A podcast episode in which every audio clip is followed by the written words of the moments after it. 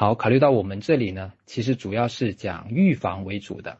那么大家可以想一想，在以上这几个环节里面，危险因素和动脉的改变和最后的发病，那么我们从哪里下手去预防比较好呢？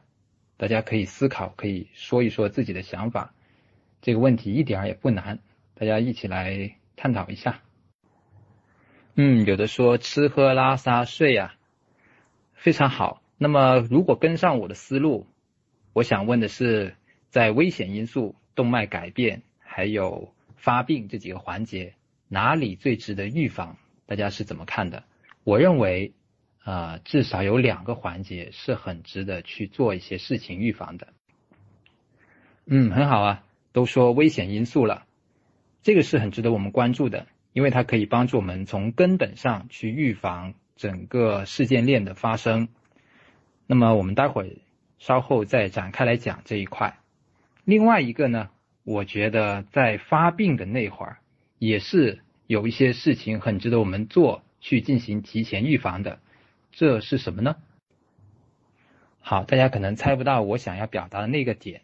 为什么我说发病的这一个环节也很值得提前做一些事情去预防呢？因为啊，发病那一瞬间，其实它是一个心血管意外，是一个急性的事件。当事人他在那一瞬间已经倒地昏迷了，而且他也只有十来二十分钟的黄金抢救时间。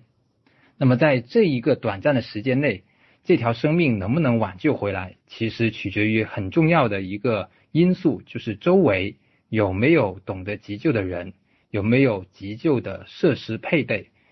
那么，在任何一个城市，可能这个啊出现这些人和呃设备的几率是不一样的。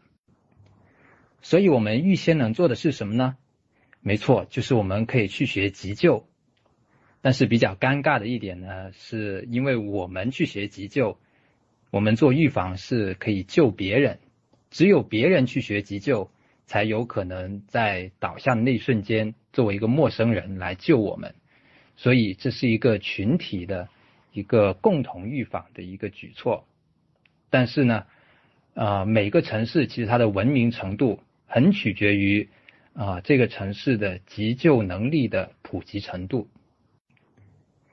急救这个能力并不难学，通常只要最多半天就可以学会了。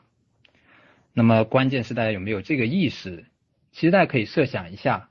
如果我们具有这个能力的时候，我们身边的亲人也说不准什么时候会需要用得上，所以这里是很提倡从预防的角度来讲，我们每个人都去学习这种能力。通常每个城市呢都有急救协会啊，或者红十字会啊，会有相关的课程。